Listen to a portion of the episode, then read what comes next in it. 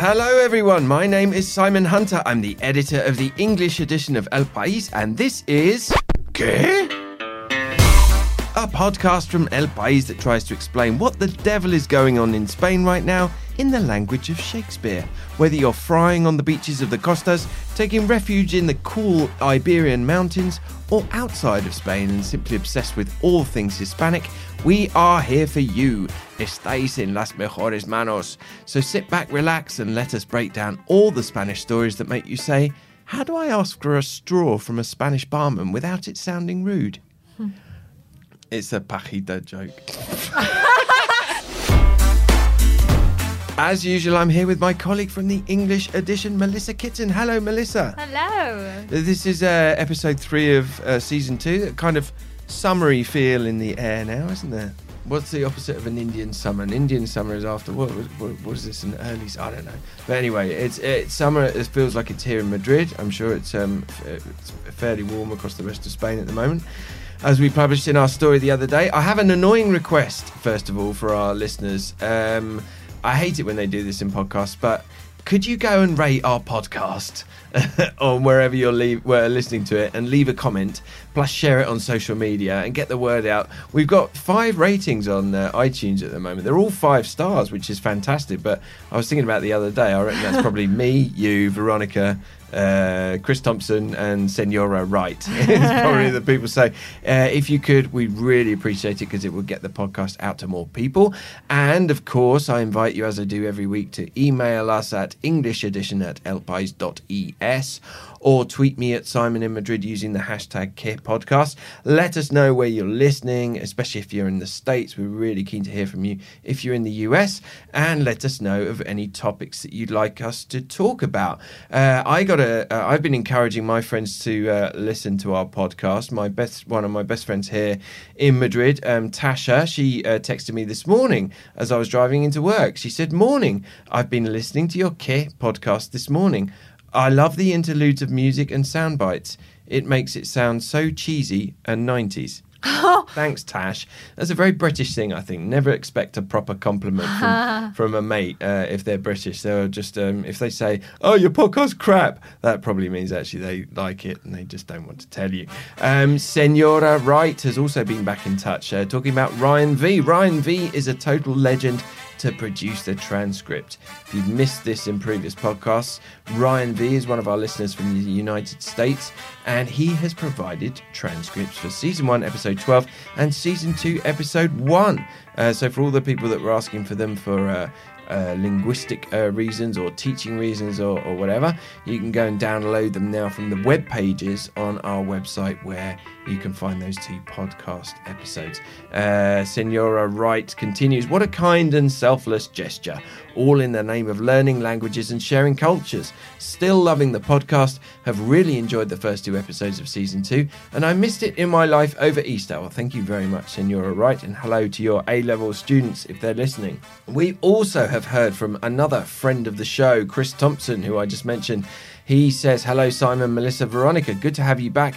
Wandering around the house on Friday morning doing my chores and listening to Gay is one of my little pleasures. What a nice thing to say. Thank Aw. you, Chris. I really like the way you use the sound clips in the stories.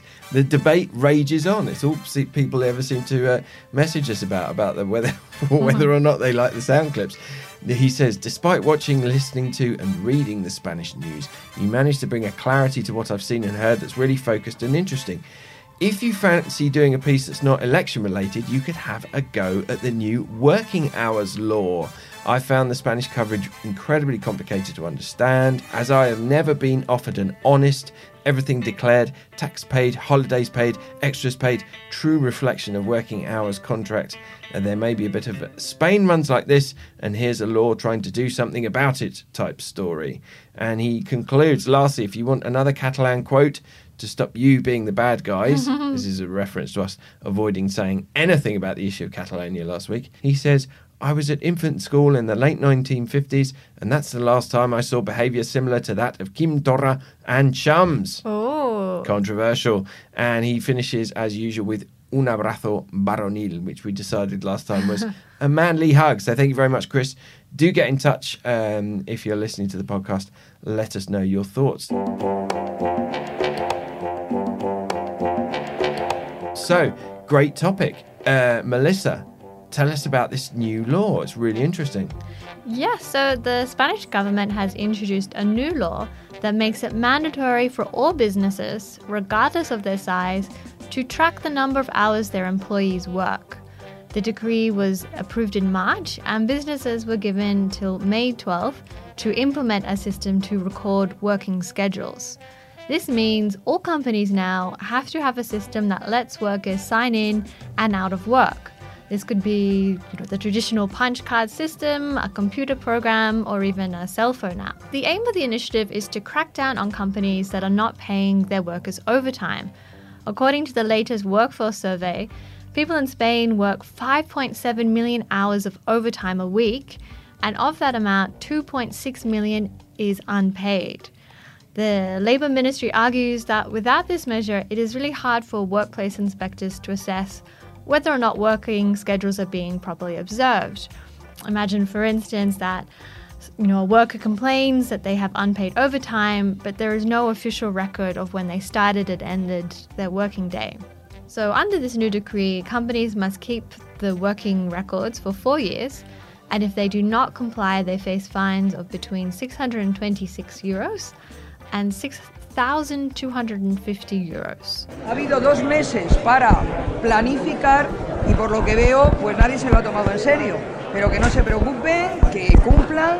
Eh, eh, que, lo, que lo cumplan es lo que hay que hacer. But the Labour Ministry has sort of tried to alleviate fees and said these, you know, these will be implemented using common sense. It's not for instance, like the local barber who has two employees, it's not likely he will be slapped with a 5,000 euro fine.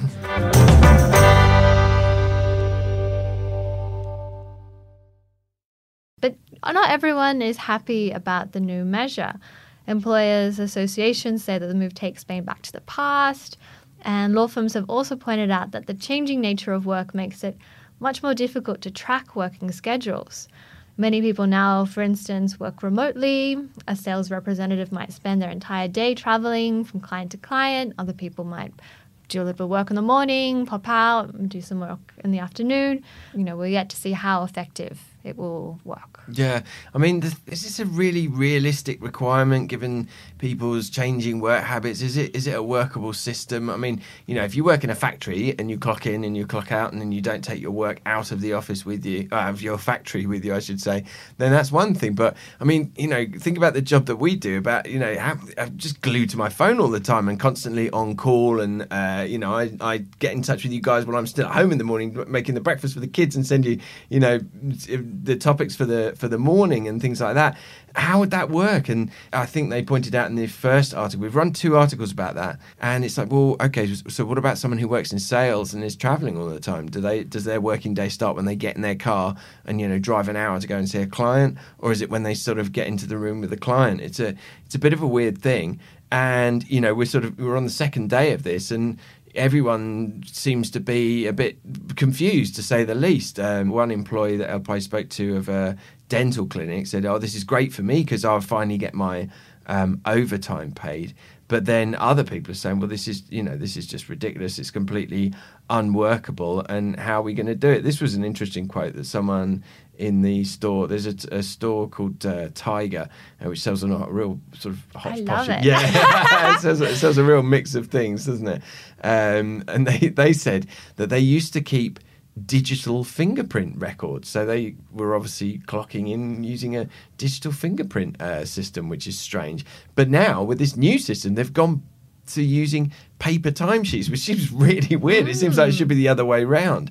It's a bit of a boon time for any companies that are offering this kind of software for um, y- y- controlling your employees. They're they're getting lots of inquiries um, and lots of interest because, as you said, I mean, companies technically are going to have to be able to prove if they get a work inspection that they are doing this, that they are keeping these uh, records. I mean, just a bit of you know in-house news we haven't heard anything. haven't heard anything in El País from uh, Human Resources about how they're going to do it. I mean, because people clock in in the morning, you know, people have to sign in in the morning when they, they arrive and they sign out when they leave. But th- th- there's no, you know, there's lots of work that goes on um, outside um, the the newsroom. Of course, it sounds like it's one of those things where it's um, you know, sort of very noble uh, you know, plan and a noble idea from the Socialist Party government, but that definitely doesn't seem to have been very well thought through and, and, and certainly not very well communicated or implemented uh, within companies. So, so let's see what happens. Let's see how it. Um, how it pans out. I've got a, a, scrappy old notebook with some spare pages on it, Melissa, so we can start writing down our hours in there when we when we arrive and leave, just in case.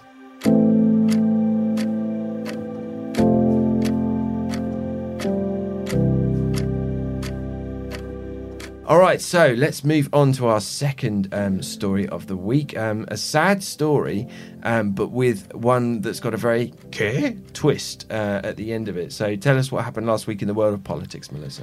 On Friday, we received the sad news that Alfredo Perez Rubalcaba had died after suffering a stroke. He was 67 years old. ETA ha reconocido lo que ha reconocido, que es que mató. Lo ha hecho mal, como le decía antes, distinguiendo víctimas, eh, culpando al conflicto. El, el único conflicto que había en el País Vasco era ETA.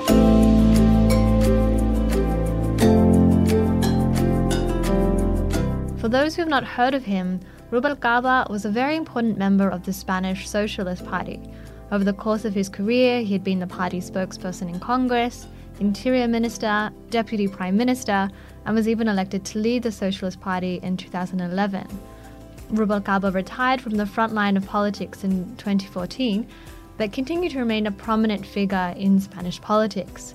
Needless to say, his death sparked a great outpouring of public grief. Over 8,000 people visited the Congress of Deputies in Madrid over the weekend to see Rubalcaba's coffin and pay their respects. Politicians from both sides of the political divide visited the mortuary chapel, including former Prime Minister Mariano Rajoy of the Popular Party. King Felipe and Queen Letizia also attended. But the respectful reverence was interrupted on Saturday when a man staged an impromptu protest. As mourners filed past, the protester stopped in front of Rubalcaba's coffin and threw a handful of papers in the air. In footage from Congress, the man is heard to say, I am not moving from here until I see the defense minister or the prime minister.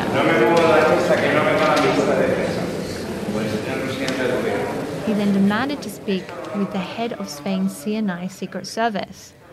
Faced with this tense situation, Pedro Sanchez quickly got up from his seat next to the casket and told the protester, I am the Prime Minister. Come with me. and with that very dramatic statement, he led the man into a different room and really basically confused, diffused any potential conflict. According to the government sources, the protester wanted to speak with the Prime Minister about a legal situation he was involved with. Uh, but Sanchez has since been largely applauded for this quick and cool response. Footage of the incident has made the rounds on social media, with many comparing Sanchez to Batman, Superman, uh, to Spain's own private hero. Absolutely. Now, the first thing that we should remind our listeners of is that Melissa has a massive, massive crush on Pedro Sanchez. So I wish you could have seen her face as she was ah. describing the latest exploits of Batman Sanchez. but yeah, I mean, obviously, um, very sad news about uh, Rubalcaba. Uh, as you said, it was really interesting to see the tributes coming from um, people outside of his party, uh, such as Mariano Rajoy, who was uh, you know his uh, his political opponent um, for a time. Uh, he wrote a very touching tribute in El País, as did Pedro Sanchez. Um, incredibly cool reaction from Sanchez to to such an extent that people are actually claiming, you know, conspiracy theorists are actually claiming it was staged um, because it, it, it is a bit odd that security didn't kind of immediately swamp this man, mm-hmm. considering you know they were in the Congress building, uh, there were plenty, you know, lots of politicians, lots of high-profile people um, around as people were filing uh, past the coffin. When, when someone dies in Spain, it's for people that don't know, it's quite a different approach to uh, you know in other countries. Um, normally, people are buried in incredibly quickly in Spain, uh, within a day or two days at the most.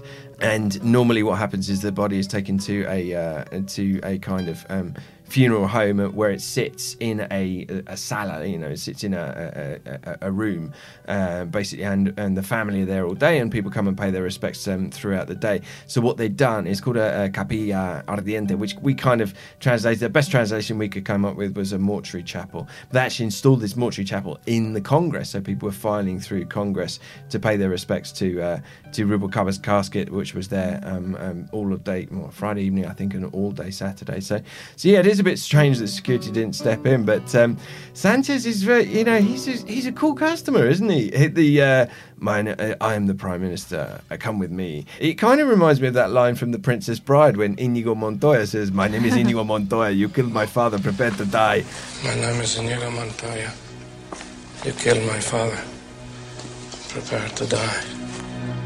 Um, it was a sort of just this phrase that just kind of rolled off his tongue, and he he reacted in a very calm way, and he, he just escorted the man the man away. He does like to remind people that he's the prime minister, doesn't he? In one of the first interviews that he did, I think with um, on La Sexta, uh, someone chopped it up afterwards and uh, just put together Pedro Sánchez just saying, porque soy el presidente, porque soy el presidente del gobierno. Pero fíjese, yo soy presidente del gobierno y yo haré lo que quiera en la Cámara. Por tanto, el presidente del gobierno, en este caso yo, entro, porque para eso soy el presidente del gobierno. And he says it about you know 15 times in the in the uh, interview, which is quite funny. It's obviously wish because he's in this position where he's not quite the prime minister yet because he has to be voted back in an investiture vote. Maybe it's that sort of positive thinking thing. I It's am that, the president. exactly. I am the prime minister. I will that. make it happen. I will make it happen. You certainly can't imagine Rajoy re- reacting like that. Um, I saw Rajoy once getting out of a car uh, here at the uh, at the uh, newsroom, and uh,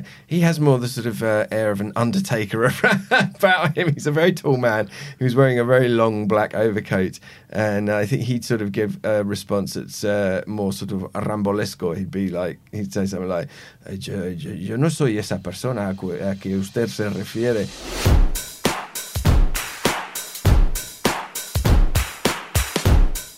All right, well, we shall wrap it up there. This was uh, episode, what was it? Episode two? Three, episode three of season two. Sorry, I'm getting- confused.